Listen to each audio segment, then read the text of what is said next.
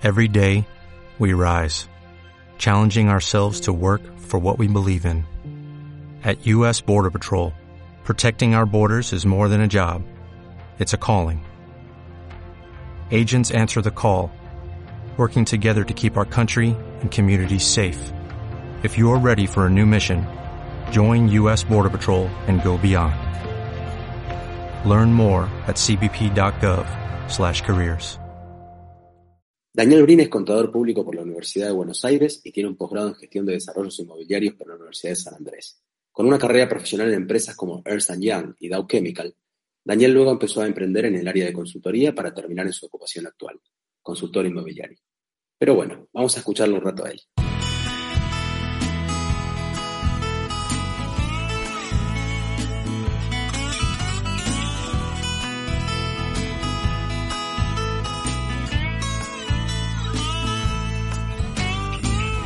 Las generaciones pasan, permanecen las ideas. Aprendí bien tarde lo que ya no me voy a callar. Volar, ascendente espiral, alrededor flores nuevas, ofreciendo lo que nos queda que venga quien quiera. Daniel, ante todo agradecerte por estar acá conversando con los oyentes de Subamos el Volumen. Este podcast eh, nació como un podcast de educación financiera, inclusión financiera. Primero se fue para el lado de los mercados financieros, después tuvimos que hacerle un lugar a las criptomonedas que estaban ahí pidiendo este, un poco de terreno. Y ya hemos hablado de mercado inmobiliario, pero bueno, es un mercado que es muy dinámico, este, y por eso, bueno, hace rato que te, que te eché el ojo y, quería conversar un poco con vos. La verdad es que podríamos hablar de muchas cuestiones.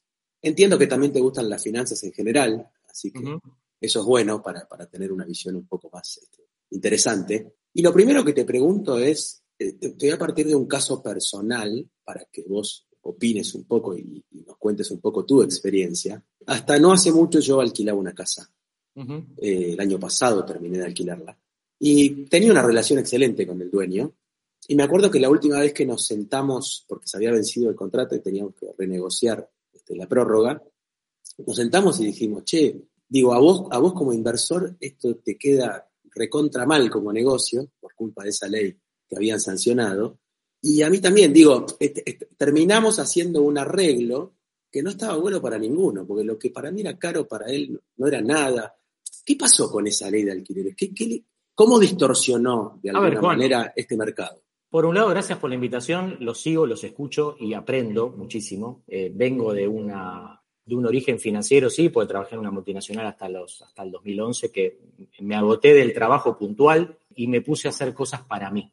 Invertí allá unos puchitos en inmuebles, me empezó a gustar, renuncié, le entregué la computadora a mi jefe, le entregué el auto, le entregué todo, le dije, voy a tratar de hacer la mía, como pequeño empresario pyme, y me metí en este mundo de los ladrillos, empezamos acomodando una constructora, administrando fiduciariamente los proyectos, eh, después hicimos algún desarrollo de tierra, estudié un posgrado porque necesitaba especializarme. Es un mundo muy particular, el, mundo de, los inmuebles. Sobre tu consulta puntual sobre la bendita ley de alquileres, estoy de acuerdo con vos y nadie está contento.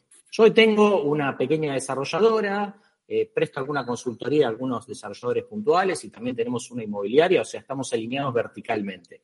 Y te diría que en la charla con los propietarios no están contentos, en la charla con los inquilinos no están contentos tampoco, y uno como inmobiliario es el fusible que está en el medio tratando de acomodar intereses, sabiendo que no va a ser feliz a nadie eh, realmente hoy con el mercado que tenemos. Eh, la ley realmente lo vimos venir y era mala. Toda, yo soy del palo de que toda regulación excesiva que vos pongas en un mercado lo distorsiona. Y si eh, bien muchísima gente respeta esa ley, hay otros que se quieren ir por los costados para tratar de lograr una mayor rentabilidad. Hoy, eh, lamentablemente, nos metemos un poco en política, porque realmente desde septiembre del año pasado que estuvo la, la campaña, todos dijeron de que había sido un tiro en el pie y que lo iban a cambiar y hoy están debatiendo y todavía no cambiaron nada. Creo que poniéndome el, porque tengo mis inmuebles en alquiler, porque a veces he construido, me ha quedado algún metro y lo pongo en alquiler, claramente no me hace feliz, no es un negocio para mí.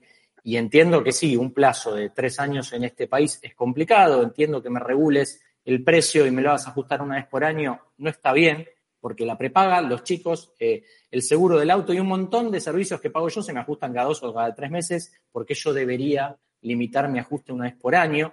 Eh, y eso hace que realmente haya habido una estampida de precios infernal. O sea, realmente cuando la inflación había sido 40, los, los alquileres aumentaron un 75. Entonces, Ahora, pongamos, pongamos lo siguiente en contexto. sí, Eh, vos, vos y yo tenemos una edad parecida. Cuando éramos chicos se decía que el alquiler te dejaba entre el 8 y el 10 anual. ¿Te acordás de, absolutamente.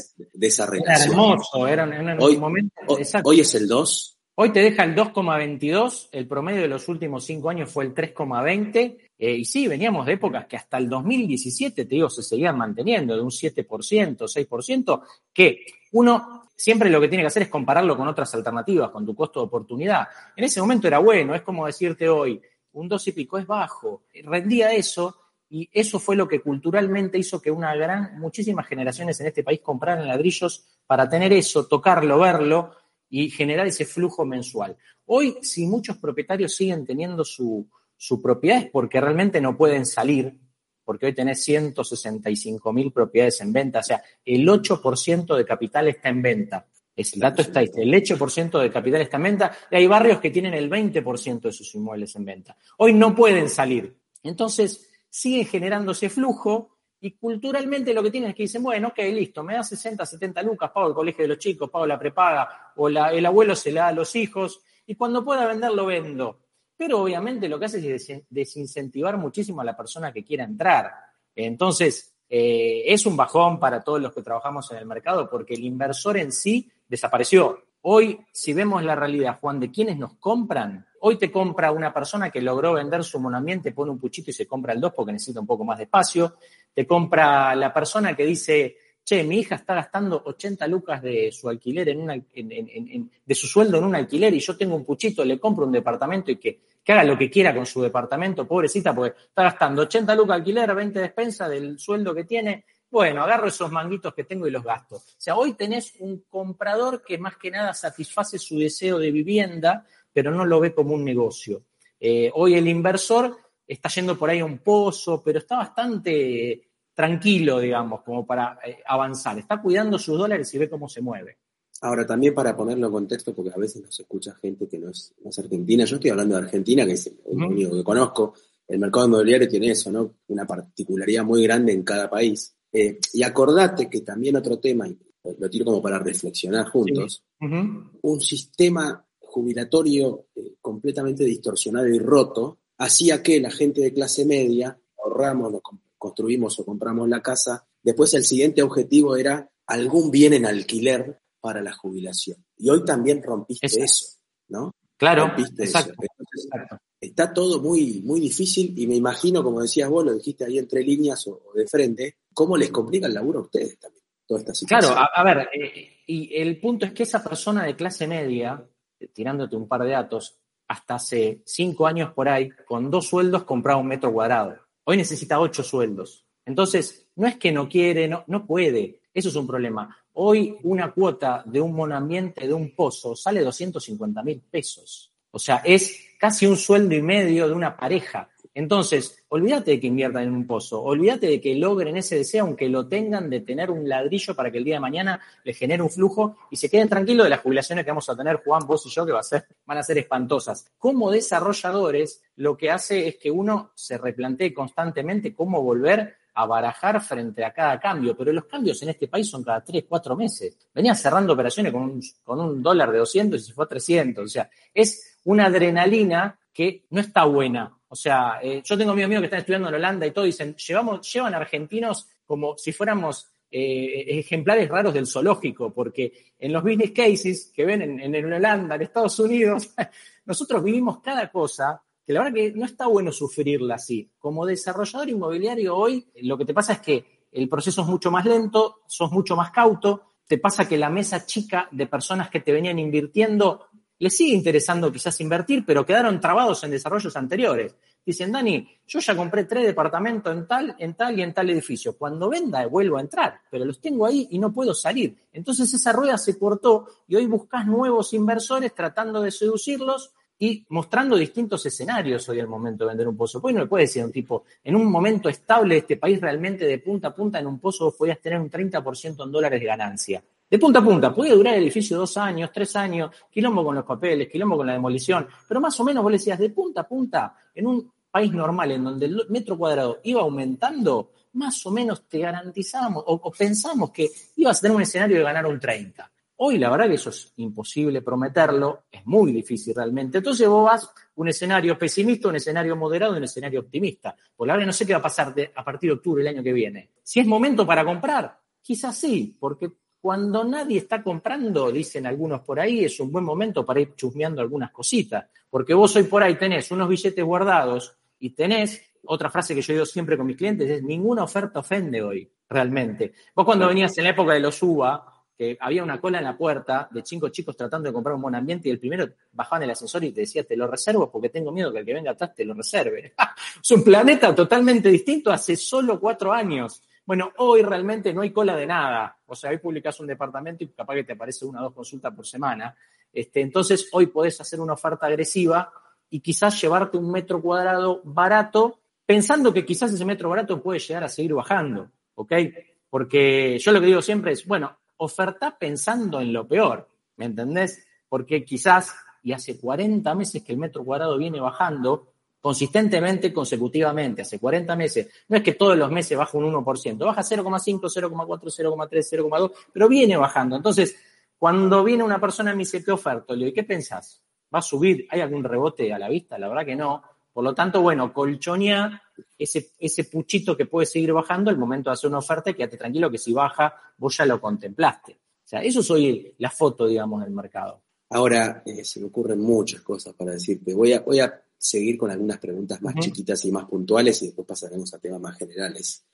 Eh, ahí, a diferencia de los mercados financieros, por ejemplo, vos tenés toda una, una clientela, digamos, una, una parte de los compradores que están comprando un lugar para vivir. O sea, están haciendo la inversión más importante de su vida económica.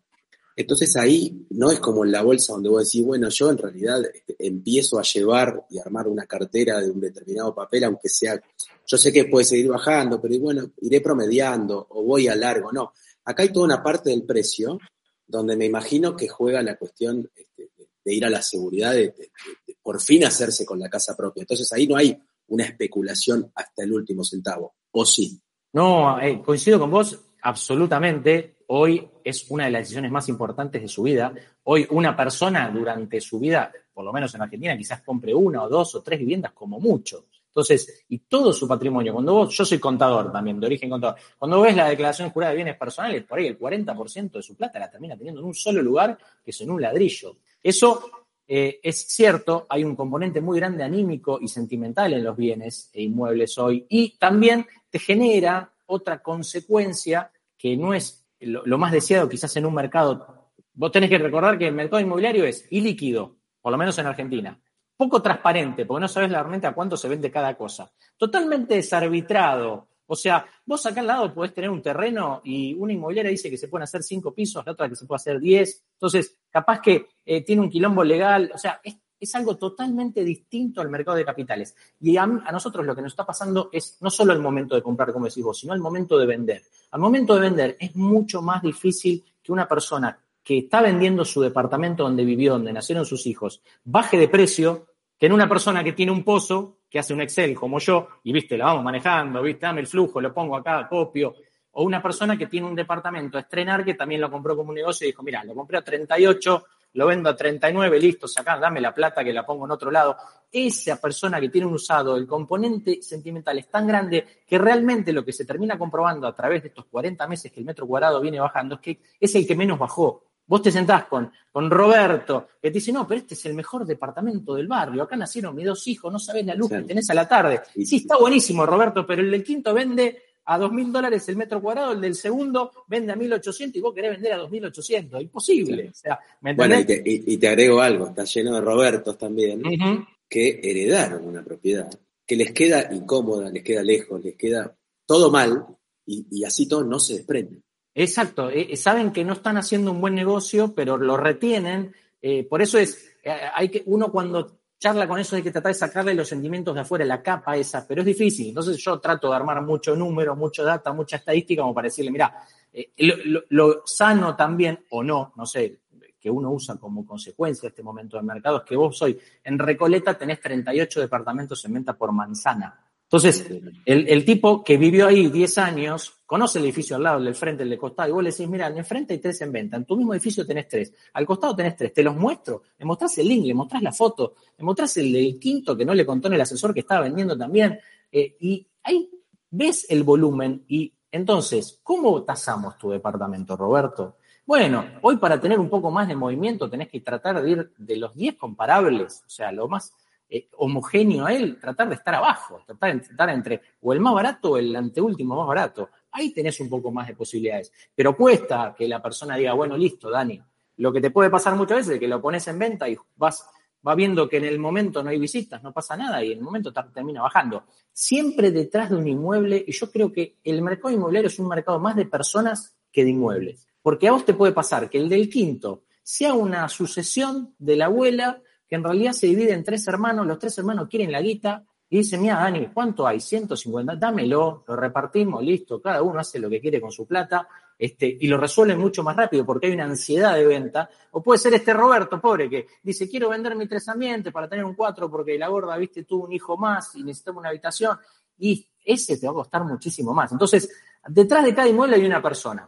Hoy, en este mercado ilíquido, poco transparente, desarbitrado, eh, lo que juega más al momento de hacer una oferta es tratar de ver quién tenés atrás como para ver si puedes generar un mejor precio. Hoy me pasa que recibo ofertas y los propietarios me la rechazan porque dicen, no, no, para mí esto es muy bajo. Y vos le decís, mi frase que la tengo tatuada hoy en este mercado es agarrá la plata.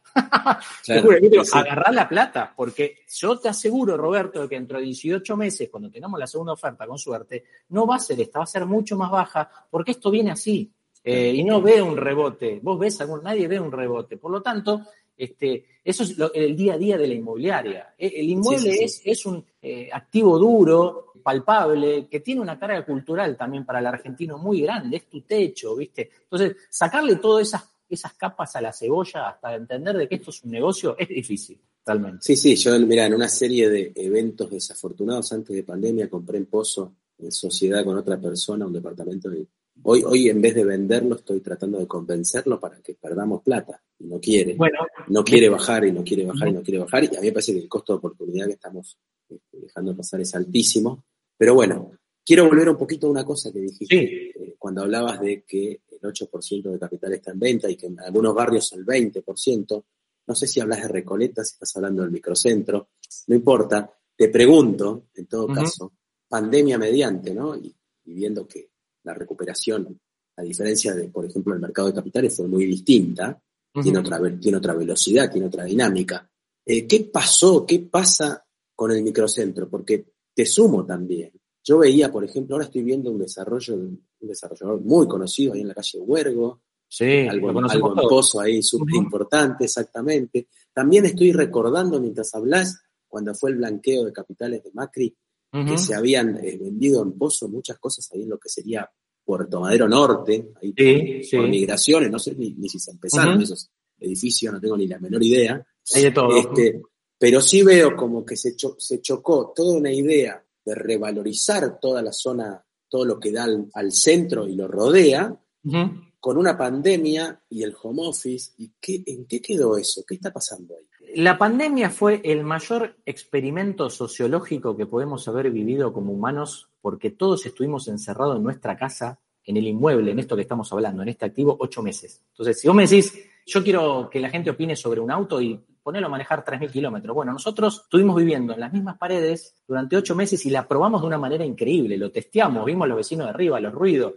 si me gusta, si no tengo sol a la tarde. Bueno, lo que generó es que hubo un cambio de hábitos o cambiaron los deseos de muchos en creer, en pensar en tener un poco más de metros, porque ahora tenés que trabajar en casa, un poco más de terrazo, algún ambiente un poco más abierto, tener alguna, un lugar más específico para tus hijos, que por ahí los tenías mezclados ahí en la casa. O sea, el producto inmobiliario se transformó un poquito. Primero, la, la primera estampida se dio hacia el suburbano. O sea, lo primero que pasó en el mercado inmobiliario es que toda la gente acá, Recoleta, Palermo, Belgrano, dijeron, chao, me voy al country, porque encima en medio de la pandemia conseguí un alquiler, me encantó, tengo el pasto, ¿viste? Salgo a caminar con el perro. Bueno, la primera estampida se dio ahí, que ahora, ahora te diría que está volviendo. Porque a medida que algunos tuvieron que volver a la oficina, los costos de mantener una casa no son fáciles. Tener una casa estructurada, uno está acostumbrado a vivir en un departamento donde te gusta, ¿no? El administrador más o menos acomoda el lío, pero tener una casa con el techo que se raja, la humedad que te trepa de los cimientos y un montón de cosas, vos no lo tenías ni en cuenta ni a palo. Y que el piletero, que el jardinero, que el, viste,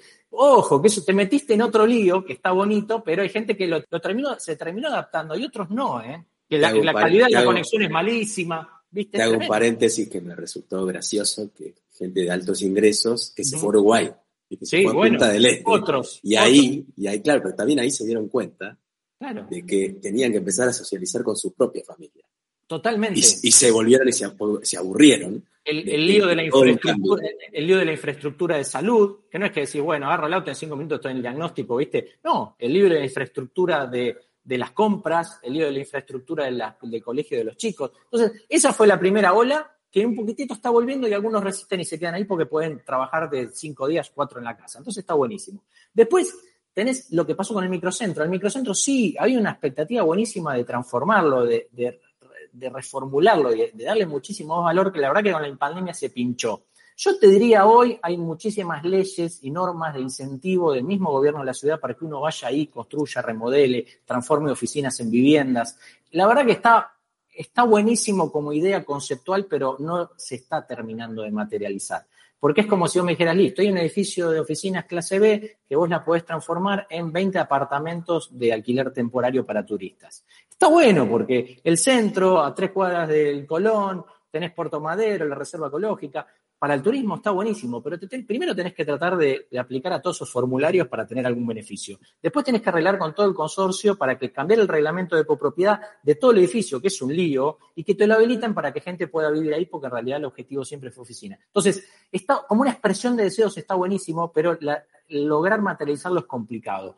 Todos los que tenían desarrollos del volumen que vos decís, como ese de Huergo, tuvieron que frenar porque habían comprado los terrenos para hacer oficina y decir, esperen, y ahora están yendo a un mix de oficina, co-living, co-working, con varias cosas, con terracitas, con vista al río, para lograr materializar el proyecto, porque acá hay una TIR, una tasa que está corriendo. O sea, no pueden decir, bueno, esperemos a ver qué pasa y esperemos dos años. No, a, esa, a esos empresarios, que algunos inclusive cotizan en bolsa y todo, le, están, le tienen que reclamar resultados.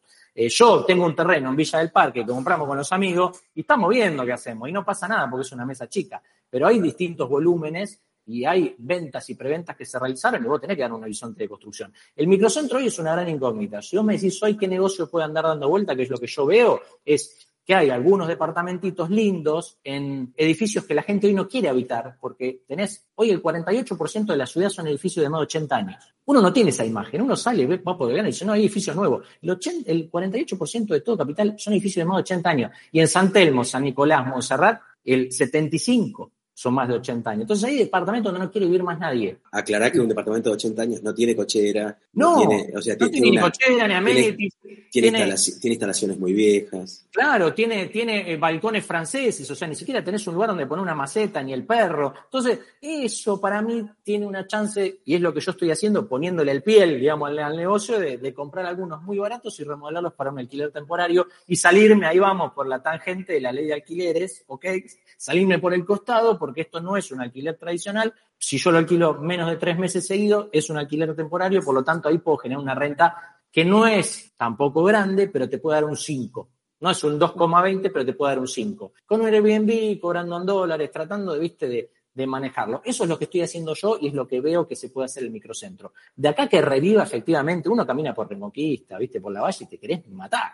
Todos los chicos tenían negocios gastronómicos. Yo todavía no veo un, resurgir de ahí. Uno de estos proyectos que andan dando vueltas es que si todo eso se reconvierte a alquileres tradicionales, hay muchísima gente que quizás quisiera alquilar ahí, porque hoy no hay alquileres. Hoy tenías un promedio de 13.000 alquileres por mes dando vuelta en el mercado y hoy tenés 4.000, 3.000. Entonces hay gente que quiere alquilar. Y quizás chicos extranjeros, colombianos, venezolanos, gente que viene a estudiar, no tendría problemas en vivir en San Telmo, en San Nicolás, en Montserrat, en esos departamentos chiquitos, ir a laburar y usarlos para dormir. ¿Me entendés? Puede haber ahí algo. Pero faltan valientes que vayan y pongan plata y los veamos, porque los primeros que van generalmente son los que más les cuesta. Además, que vos hablabas de la iliquidez que tiene este mercado en particular y también de una dinámica y una velocidad que, es mucho más lenta que en otro tipo de inversiones. Yo mientras contás lo del microcentro pienso, bueno, pero a, ver, no deja de ser terrible elefante ese microcentro y no es fácil cambiarle la cara.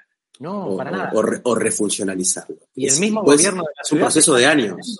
En que eso no se convierta en una ciudad, una parte de la ciudad muerta realmente, ¿ok? O sea, ellos están viendo qué hacemos con esto, pero también tenés otro elefante que es el Estado, que le cuesta tanto arrancar.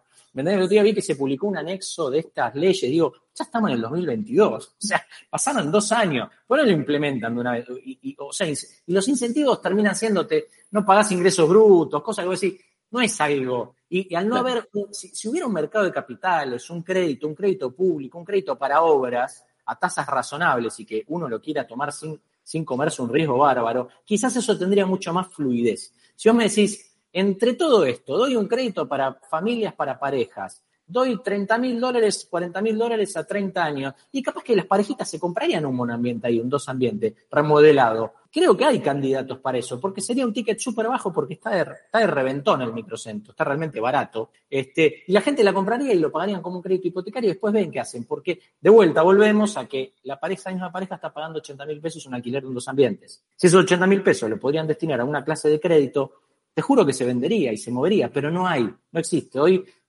hoy el crédito hipotecario es menos del 0,5% del PBI de la Argentina, cuando en países desarrollados es el 8, el 9, el 10. ¿Ok? O sea, no existe. Hoy hay 110 escrituras por mes con hipoteca en Buenos Aires. 110. Los juntamos acá en la oficina, los ponemos uno al lado del otro, cuando tenés 165 mil viviendas en venta. No es nada, no existe. Y terminan agarrándolos algunos empleados de banco porque tenés una tasa más beneficiosa, porque te pagan parte, parte de los dólares, te los dan. Entonces es muy chiquitito. Ojalá volviéramos a 4.000, 5.000 por mes como se hacía en, en, la época de los UBA, que tuvieron su camino. Eh, lamentablemente el país no lo sigue acompañando. Pero si vos me decís macroeconómicamente, vos charlás con economistas de real estate de afuera, el otro día tuve una conferencia de un hombre que sacó un libro muy bueno sobre ciclos económicos en real estate, decís, ¿cuál es la variable que dinamiza un mercado? El crédito, punto. Punto. Ya está, es el crédito. Eh, hoy en Estados Unidos tenés 139 millones de viviendas. Y hay en venta 500.000. Vos en Buenos Aires tenés 1.8 millones de viviendas, en Buenos Aires nada más, y tenés en venta 165.000. Ya, es el, el 8% versus el 0,3%. Pero en Estados Unidos vos tirás una vivienda a la calle y en 21 días la vendiste. Porque el pibe vendió en dos ambientes con que tenía un crédito, canceló el crédito y toma otro crédito para comprar el 3 y, y me entendés, y la cuota en vez de ser mil dólares ahora es 1100 y se compró una casa más grande. Acá eso no existe. Entonces eso sería un gran movilizador que por el momento no lo veo. Y eso hace que no sea líquido también. bueno, pero fíjate que partimos de dos extremos muy extremos, que es que acá no hay crédito. Acá no hay crédito. Y allá contratás, además de a un agente inmobiliario, a un agente para que te consiga la mejor hipoteca. Exactamente, exactamente. Y tenés que cuidar tu track record como si fuera oro, porque cuando tenés una manchita en el veraz, no puedes sacar un crédito en tu vida, estás muerto en Estados Unidos. O sea, yo tengo un amigo que trabaja ya en lo que es venta de, rodados y dicen, si en el veraz tenés una manchita en Estados Unidos, estás arruinado. O sea, realmente el sistema te saca. Bueno, acá eh, eh, ya la gente ni se preocupa por eso, pues no accedes, no hay cuota que hoy se pueda pagar que te dé el 30% un sueldo y banque un crédito a 30 años. Volverán tiempos mejores, Daniel, nos hemos tomado toda esta primera parte del episodio para que me cuentes un poco, o, visto, yo como lo veo, según lo que me contás, lo complicado que está el mercado. Ni siquiera se le parece al, post-2001, porque ahí había una depresión de precios muy importante. Este, que, acá con condiciones que podrían hacerlo tampoco parece que hay, mucha resistencia a bajar precios. Vos hablás de 40 meses seguidos de bajas, pero siguen siendo bajas Sí, sigue siendo un 30%. En el 2001 sí, 50, 60 en tres meses, cuatro. exactamente, exactamente. Y ahí el que tenía un poco de efectivo hacía unos, negocios. Tremendos, tremendos. Tremendos y, oportunidades. Saliendo en uno o dos años al, doble prácticamente. Sí, sí, Ahora, igual te quiero hacer una pregunta esperanzadora y convenceme, entre comillas. vamos, vamos, vamos por eso. ¿Por qué tengo que invertir en el sector inmobiliario? Porque, a ver, déjame hacer una pequeña intro a esto. Acá hablamos de mercados financieros más que nada, pero hay, hay que saber diversificar, no, no, hay que poner todos los huevos en la misma canasta ni todas las canastas en el mismo vagón, digamos. Eh, ¿por, qué tengo, ¿Por qué sigue siendo algo, o, vos me dirás, mira, dentro del mercado inmobiliario hoy esto o aquello? Contame un poco porque si no, no estarías trabajando en eso. A ver. No, no. ¿Te gusta lo que haces? A, mí me encanta, he hecho negocios y son buenos negocios realmente. Eh, Argentina eh, te da posibilidades en el mercado inmobiliario por todas estas virtudes desacopladas totalmente que tienen a hacer buenos negocios. No cualquier inversión inmobiliaria es una buena inversión.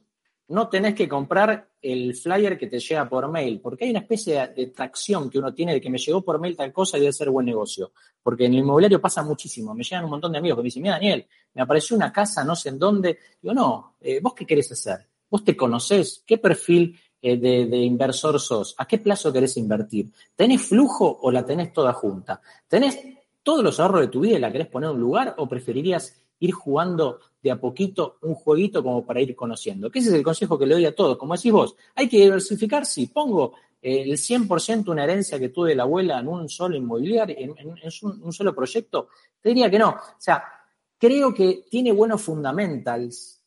Eh, yo vengo del negocio del agro, del negocio de los alimentos, y creo que demográficamente estamos creciendo, creo que todos nos gusta, no estamos viviendo bajo un techo, porque la, humanidad nos ha llevado para ese lado.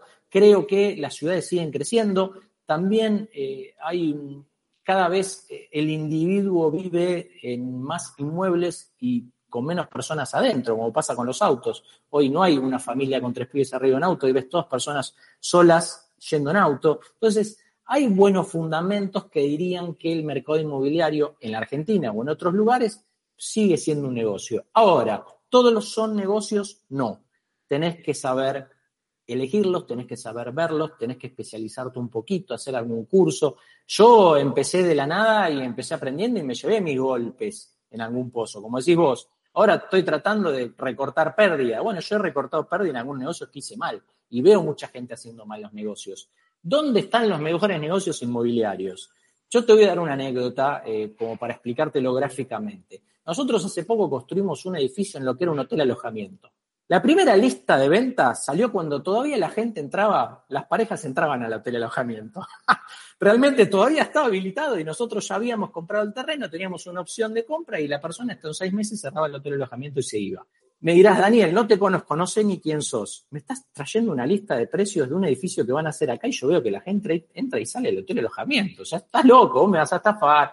Bueno, en ese momento el metro cuadrado lo vendíamos a mil dólares el metro cuadrado. Como para darte un ejemplo, porque ya este país cambió totalmente. Bueno, en ese momento salía mil dólares. Hubo gente que era más de nuestra confianza que entró porque sabían que nosotros los edificios los terminábamos, los construíamos, estaba todo bien y que no había nada raro porque nos conocían de hace muchísimos años. Bueno, en un momento el hotel alojamiento cerró y empezamos la demolición. Ahí apareció otro cliente. Pero dice, che, Daniel, bueno, ¿qué van a hacer acá? Y bueno, ahora se vende a, a 1300, no es más el 1000. El que entró en 1000 ganó más plata, ahora se vende en 1300. Empezamos la demolición. Eh, hicimos toda la parte del subsuelo. La gente decía, oye, pero esta obra no está avanzando. Porque vos tenías una empalizada que hacía que vos no vieras que abajo habían tres subsuelos. ¿Me entendés? Entonces la gente dice, no, esta obra no avanza, acá hay algo raro. El, argentino es muy desconfiado también. El, que había, el que había entrado te decía, no, está todo re bien. Y el que no había entrado te decía, esto es una estafa. somos así muy particulares. Cuando empezaron las losas a aparecer por sobre la línea, municipal, empezaron a aparecer muchísimos más, pero ya el metro cuadrado en vez de ser 1.300 era 1.500, 1.600, 1.700. Bueno, y cuando ya estaba terminado y ya estaban 2.200, que era el valor terminado de ese momento. Bueno, ahí tenés un momento, vos me decís, hice un mal negocio, yo no, la verdad que fue un negocio increíble hizo mal negocio la persona y depende del momento en el que entró, porque habían personas que cuando estaba el hotel alojamiento todavía en funcionamiento, me decían, no, Daniel, yo voy a agarrar toda la plata que le dé la abuela y la voy a poner acá. ¿Invertiste alguna vez en el mercado inmobiliario? No. Entonces decía, pará, de a poquito, comprate algo, aprende a hacer el ejercicio, vendelo cuando vos quieras. Y de alguna manera el, el, invertir en el mercado inmobiliario es tener un cheque, de alguna manera un boleto en dólares que te permite salir cuando vos quieras, vendiéndolo al precio que vos quieras, ganando, perdiendo, siempre que esa obra avance, ¿sí? Los mejores negocios inmobiliarios que yo hice, eh, después de haber aprendido un montón y conocer y llevarme mis palos también, tiene mucha relación con esto que te digo de los desarbitrajes que tiene este negocio. También como tenés personas atrás de cada inmueble y ahí podés hacer más ventaja de eso, conociendo la ansiedad del otro, también tenés que el segundo mejor negocio que hice en mi vida fue en una casa de una inmobiliaria, tenía en venta y decía que ahí se podían construir siete pisos. Nosotros lo vimos con el arquitecto y nos miramos la cara diciendo, no, acá se pueden construir 13 pisos. Era una avenida sobre, en, donde no habían edificios todavía, ¿viste?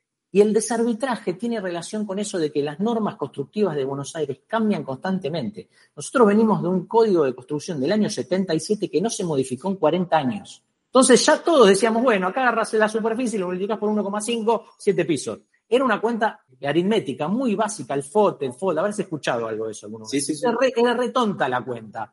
Pero en los códigos empezaron a cambiar y mucha gente se quedó desactualizada y hasta inmobiliarios, colegas, se quedaron desactualizados. Se seguían haciendo esa cuenta cuando en realidad se pueden hacer siete pisos más. Entonces, que hay un concepto que es la incidencia. O sea, en ese metro cuadrado que vos estás comprando, Juan, hay un puchito de todo eso que es el terreno. Bueno, por ahí, me, normalmente en el barrio la incidencia estaba en 500 y nosotros la compramos a 150. Entonces, no podía ser un mal negocio eso.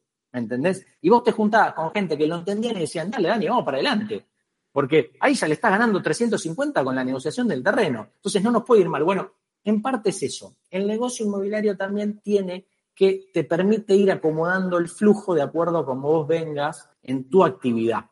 Hace poquito nos pasó de un empresario argentino chiquito que debía una, tenía que cobrar una plata muy grande en pesos. Pobre hombre, se comió todo esto del dólar de 300, todo, en pesos, ¿viste? Cuando decís crédito en pesos, no sé, 50 millones de pesos, por decirte. Y me dice el tipo, el contado con liqui ya no me convence. Billete dólar ilegal, no tengo cómo sacarle del balance, es un quilombo todo esto. Bueno, Dani, poneme esto en el flujo de una obra, me decía. ¿Me entendés? Obviamente se sentó con nosotros y tuvimos una negociación hiperagresiva. Porque es lo que yo le recomiendo hacer a cualquiera que tiene peso dando vuelta por ahí. Porque hoy es un mercado de compradores. El que compra tiene la manija. No es que no te quedes con la publicación del flyer que dice que el, el monoambiente en Floresta está a 100 mil dólares. Sentate con el tipo. Cuando vean que tenés 100 mil dólares, realmente eso es algo que en el mercado de capitales, en otros activos, no estamos acostumbrados a hacer. Sentate y decirle que tenés 60, que lo puedes pagar en cuatro cuotas y que después le vas a dar pesos. Hay una, hay una anécdota muy famosa de una persona que hoy es dueño de todos los shopping de este país, que contó en un, en un, seminario hace poco, que él decía, yo tenía un mentor y había conseguido un terreno, él era muy jovencito, gente de la colectividad, viste, que son súper duros. Yo voy conociendo los distintos perfiles culturales de la sociedad, los, los italianos, los gallegos, o sea, cada uno tiene una forma de negociar distinta. Y él decía, mira, fui a este tipo, a mi jefe, le decía, jefe, lo conseguí un millón de dólares, Santa Fe no sé dónde. Y el tipo decía, no, no, no, ofertale en un mercado como este, ¿viste? Decían, no, ofertale 300 mil. No, ¿viste? ¿Cómo le voy a ofertar? Andá y ofertale 300 mil. ¿Viste? Y fue y se, se, comió todos los cachetazos el tipo. Pasan cinco meses en un mercado como este y le suena el teléfono al tipo. Le dice, ¿vos sos el de los 300 mil? le dicen, vení, vení, vení, vení, vení. Sentate que queremos charlar. Porque no le habían podido vender un millón de dólares. Va el jefe de vuelta y le dice, Roberto, tengo los 300, ¿viste? Buenísimo, es un negocio lo voy a conseguir, lo vamos a hacer, dame las 300. Le dice, no, no, no, ahora juntate con esas mismas personas y decirle que le vas a pagar 30 mil por mes. No le vas a dar los 300, le vas a dar 30 mil por mes en 12 cuotas y la última se la vas a pagar dentro de tres años cuando termines el gozo. El tipo se quedó así sorprendido. Hay un dicho en este negocio que dice que si no te da vergüenza no es negocio. Ah, mira, no lo había pensado. Porque realmente en el mercado de capitales, donde hay un valor transparente, hay liquidez, todos sabemos cuánto vale. No vamos a ir a negociar una acción de Galicia a ningún lado. No, la vas a comprar al valor que está y punto. Pero saliendo de los mercados regulados y líquidos y transparentes, hoy vos tenés eso y hoy realmente uno hace negocios y nos da vergüenza. Pero bueno, yo estoy emprendiendo un edificio en esta Argentina. ¿Ok? No sé qué va a pasar el año que viene. Entonces, de alguna manera me da vergüenza, pero trato de cuidar mi capital porque no sé qué escenario tengo dentro de un año, ni cómo lo voy a vender en momentos más transparentes y más líquidos, vos podías calcular en tu Excel un porcentaje de absorción del flujo que te daba eh, las ventas para poder alimentar la obra. Pero es, yo tengo un terreno parado porque no sé si puedo vender un departamento por mes. Entonces no puedo prender la máquina, meter a todos los muchachos ahí, que todos los viernes hay que pagarle, junto con el asadito, que festejan el asado obra el viernes, hay que pagarle el, el sueldo. No sé si prendo esa máquina porque está complicado. ¿Me entendés? Entonces, esos son algunos consejos que yo daría de un mercado tan distinto a lo que estamos acostumbrados. Me encantaría que en este mercado, que en este país, Entonces dice, no, Daniel, yo, viste, cripto, yo, mercado de capitales, yo compro Standard, yo compro Standard Poor's, índices. Me encantaría que en este negocio, que en Argentina el mercado de capitales explotara, porque haría que yo inclusive tenga herramientas como empresario para financiar mi obra sin tener que pedirle a un tipo, venderle un monambiente, estar tres meses dando vuelta. Todo sería mucho más líquido. Y habrían herramientas como tenés los ETF en Estados Unidos, en donde la gente podría participar en negocios inmobiliarios sin tener que meterse y rezar que el monambiente en Floresta se termine de construir. Bueno, pero ves, hablando de esto que, decís último, la pregunta venía por el lado de si te han acercado, si has escuchado, si lo has estudiado incluso, todo esto que es, no sé si se ha concretado de alguna manera, porque también hay una cuestión de legislación, supongo, que es poder tokenizar proyectos. Déjame que lo explique primero claro. a, la, a la audiencia que yo no sea dueño de un departamento, que pueda ser dueño de un pedacito y que esa partecita mía sea mucho más líquida. ¿Hay ideas en ese sentido? Hay ideas sobre ese punto, hay gente emprendiendo en Argentina para hacer eso. Hay, eh, el, mercado de eso está más desarrollado en Estados Unidos y en España. Muchos argentinos que lo, trataron de hacerlo acá no lo lograron y, vendieron obras en pozo en España con tokens. Eh, lo que yo te digo sobre eso es, me encantaría también que se desarrolle. Ser primero es difícil, eh, porque culturalmente estamos acostumbrados a la escritura. Yo te voy a dar una, anécdota personal. Allá en el 2011, cuando arrancamos, empezamos a hacer crowdfunding. Vos decías, en el 2011 crowdfunding, le hemos puesto mil metros, para que las personas que tengan 50 mil pesos, a ver, el negocio estaba planteado como comprar mayorista metros, ir a un edificio a este muchacho de la avenida Huervo y decirle, te compro 10 departamentos a un precio mayorista y lo vendo minorista a valor de 5 metros eh, cada persona. Está buenísima la idea. Eh, eh, legalmente está súper bien, pero culturalmente la, la, persona, la persona después de hacer 80 reuniones con 50 personas cada una, decía, ¿y la escritura? ¿Me das escritura? No, no te doy escritura. Vos sos parte de un anexo, un fideicomiso que agrupa y te da un certificado de participación por tus 5 metros. Ah, no, no, no, dice, no, yo quiero escritura. Digo, pues estás comprando 5 metros. Ah, no, no. Y cuando lo vendo, ¿quién lo vende? ¿Lo vendés vos? Tengo dudas, porque seguramente me lo vas a malvender y yo no voy a ganar nada. lo quiero vender yo y digo, no, no puedo. De 80 personas que son dueñas de tres departamentos, nos juntemos en una asamblea para definir si la oferta es buena o mala. Entonces, lo que yo te digo es, ser primero en estas ideas nuevas es difícil, porque primero tenés que romper la cultura. Tenés que romper la cultura pero, que... Pero te hago una pregunta chiquita para, terminar de entender. Una cosa es que yo culturalmente me, banque ese cambio de paradigma. Ahora, en cuanto a la legislación, yo no tengo obligación de escriturar ante el Estado. ante, en algún momento ese inmueble va a ser registral, pero es posible que legalmente ese inmueble registral esté, sea de titularidad de todas esas personas. Titularidad colectiva. Claro, se puede implementar. Eh, tenés que eh, tener una serie de resguardos. O sea, el contrato va a ser así, no va a ser fácil. Eh, como nos pasaba con esto de mis metros. Porque imagínate que tenemos una propiedad donde el departamento son 30 personas y se muere una. Quilombo, sucesiones, ¿y qué hacemos? No. entonces tenés que regular que ese departamento, ese inmueble va a tener una vida y a la gente se va a morir, se va a divorciar, se va a separar, se van a pelear, el día de mañana hay que venderlo. Entonces, todo eso, eh, todo eso que es un consorcio, como si fuera el edificio tuyo, ¿viste? Cuando nos juntamos en el consorcio del edificio, bueno, tenés que tener reglas claras para que no haya una doña Rosa que te venga a voltear todo el negocio y te da lío. ¿Entendés? Porque es abogada y no sé qué leyó, no sé dónde. Entonces, todo eso lo tenés que tener. ¿Se puede hacer? Sí se puede hacer. ¿Hay instrumentos legales para hacerlo? Sí. Pero el punto es comercial. Es que la gente crea que realmente vos en tu billetera tenés un token que son 5 metros del departamento este de Huervo que está vendiendo este emprendedor. O sea, llegar desde acá, ahí es lo que más cuesta. Creo que el mayor problema hoy es comercial. Todo el resto lo acomodamos, las leyes, el token, el fideicomiso, el código civil, la escritura, todo el resto se puede acomodar. Pero lo que más veo hoy como problema es que la gente te lo compre y confíe en eso. Porque bueno, de, repente, de repente, eh, como todo, ¿no? Hay, hay, digo, te doy un ejemplo tonto y saliendo un poco del tema. Fue más fácil onboardear el mercado pago a pibes de 20 años que a mi mamá.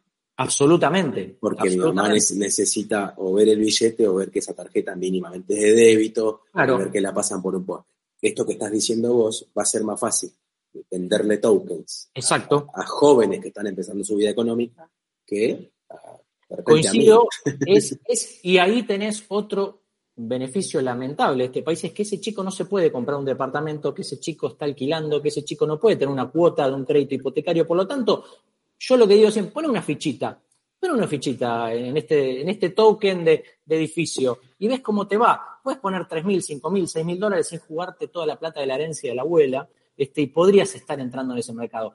Creo que sí, que es el futuro. Creo que Argentina tiene una ventaja diferencial que no es que vos vas y compras un, departamento con crédito hipotecario, pues no lo tenés. creo que hay agua para la pileta, pero te va a costar y vas a tener que hacer un ruido importante como para que todo ese público se meta. Creo que hay, hay un lugar ahí para, para vender inmuebles, pero por mi propia experiencia, porque el que ve una vaca llora, toda esa idea del crowdfunding nos costó muchísimo en un momento con los socios, nos miramos la cara y dijimos, che, ¿vale la pena seguir haciendo esto? O nos ponemos a construir como siempre y vamos a un ticket de 100 lucas, ve un ticket de 5 mil dólares. Bueno, el tema es que el que tenga voluntad, si alguien, hay alguien en la audiencia que lo quiere hacer, nos juntamos, no hay problema, hacemos algo entre nosotros, pero creo que hay una posibilidad, pero eh, es para mí el mayor choque es cultural. Las nuevas generaciones creo que van a entenderlo mucho más fácil y los viejos, los, eh, sobre 40, sobre 50, les va a costar un poquitito más porque van a tener ese choque cultural de que no lo van a estar tocando. Que el inmueble es eso, es, es tangible, ¿viste? Daniel, para terminar el episodio, contaste un poco las dificultades, los cambios que ha habido en el mercado. Hace dos años y medio que empezó la pandemia, bueno, no digo que le dijimos chau, pero, casi, pero bueno, fue todo un cambio. Y lo último que quiero preguntarte, como para terminar y conocer tu opinión, es, eh, porque además, eh, con un contexto como estamos en Argentina, país recontra loco, ¿cómo la ves los próximos dos años más o menos? ¿Qué, te imaginas? ¿Qué, qué notas que, puede hacer este, para, para, o sea, que, tenga que pasar, qué condiciones tienen que dar, tanto internas del propio mercado como externas del país, para que el mercado inmobiliario vuelva a mejores lugares, digamos. A ver, hoy tenés un promedio de los últimos cinco años de 3.200 escrituras en capital. Y hoy, el último mes, hubo 3.000. Por lo tanto, no estamos lejos de los últimos cinco años, más allá de que los últimos dos años estuvimos siempre por abajo del promedio. Por lo tanto, creo que por ahí puede bajar. Mi frase, yo que resumo siempre como pequeño empresario pyme que la viene luchando en este país, yo necesito que políticamente me dejen laburar tranquilo. ¿Me entendés? se resumiría en eso. Déjame laburar tranquilo, dame condiciones que no me la estés cambiando todos los años, dame una macro normal, estable, y yo me arreglo como empresario para construir edificios tranquilos, no tengo drama. Porque hoy el mayor problema es de confianza. Porque eh, tuvimos crisis en este país, pero cuando veíamos que más o menos se acomodaba, la gente agarraba la plata del colchón y arrancaba. Pero ahora lo que te está pasando es que no lo hacen.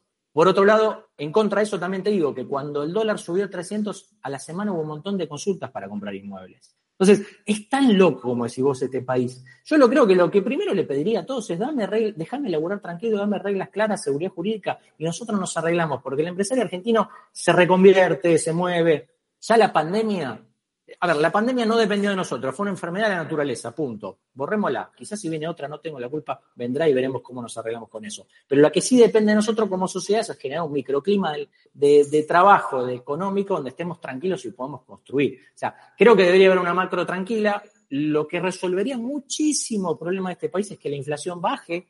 Yo creo que si vos me decís, ¿qué pediría de todo? Bájame la inflación.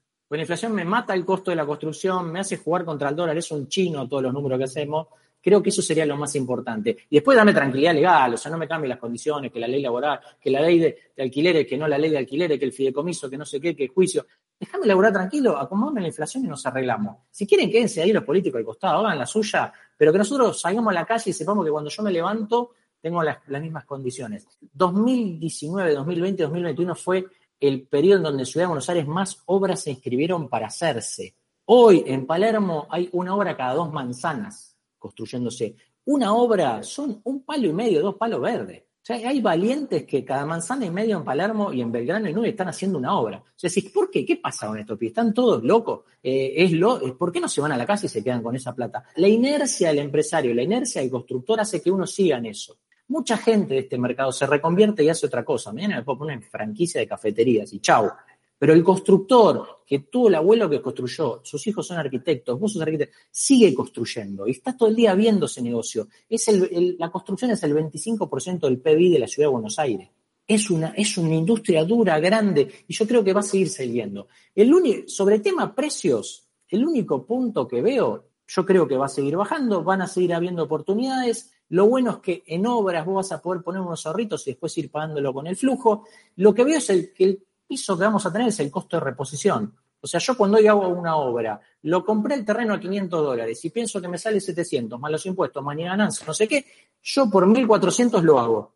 Bueno, por menos de, menos de eso no va a estar nunca el metro. Puedes ir bajando, sí, porque hoy tu piso es tu costo de reposición. Eso es, eh, cuando uno piensa en un activo en Galicia, ¿cuánto puede bajar Galicia? No tengo ni idea, porque yo no, fabrico Galicias todos los días pero sí fabrico de ladrillo, sí fabrico de muebles, y diría que menos de eso no puede estar. Encima lo vas pagando con peso, porque se te ajusta por CAC y vas jugando con los dólares que te guardaste y los vendés. Yo creo que soy optimista porque sigo laburando de esto, porque hay buenos negocios, hay que ser muy cauto. Argentina ofrece unas tasas muy buenas en negocios porque tiene un riesgo increíble. Hoy yo analicé proyecto de inversión de industrias de multinacionales y la beta. ¿Qué tasa le pone de riesgo a Argentina?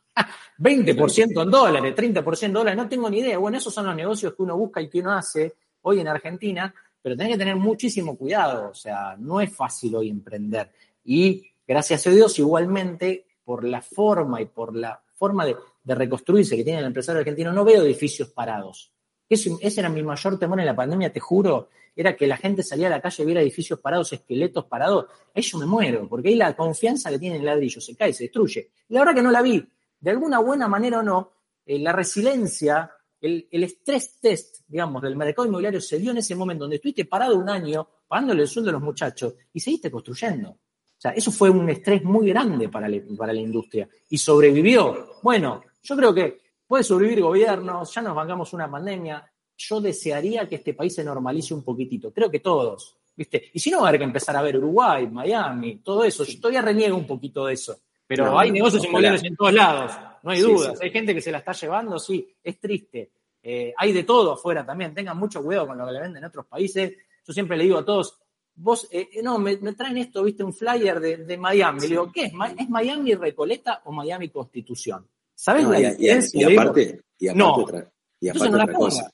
Y aparte otro tema, anda a litigar a otro país. No, absolutamente. Es algo muy complicado, no es fácil, hay buenos negocios afuera, yo sigo haciendo negocios acá y está todo barro, igual chusmeo porque soy curioso, ¿viste? Daniel, un gustazo hablar con vos. La Para mí también. me encantó, me encantó. Y bueno, ¿quién te dice que pronto volvamos a hablar otra vez? Porque esto es súper, súper dinámico. Pero me quedo con una, como con un resumen de todo esto último que dijiste y ojalá levante, porque la verdad es que, como también lo dijiste, es un gran generador de trabajo. Acá necesitamos la Totalmente, totalmente. Te agradezco muchísimo, muchísimo tiempo. No, gracias a vos y estamos para lo que necesiten, como siempre. Un abrazo grande.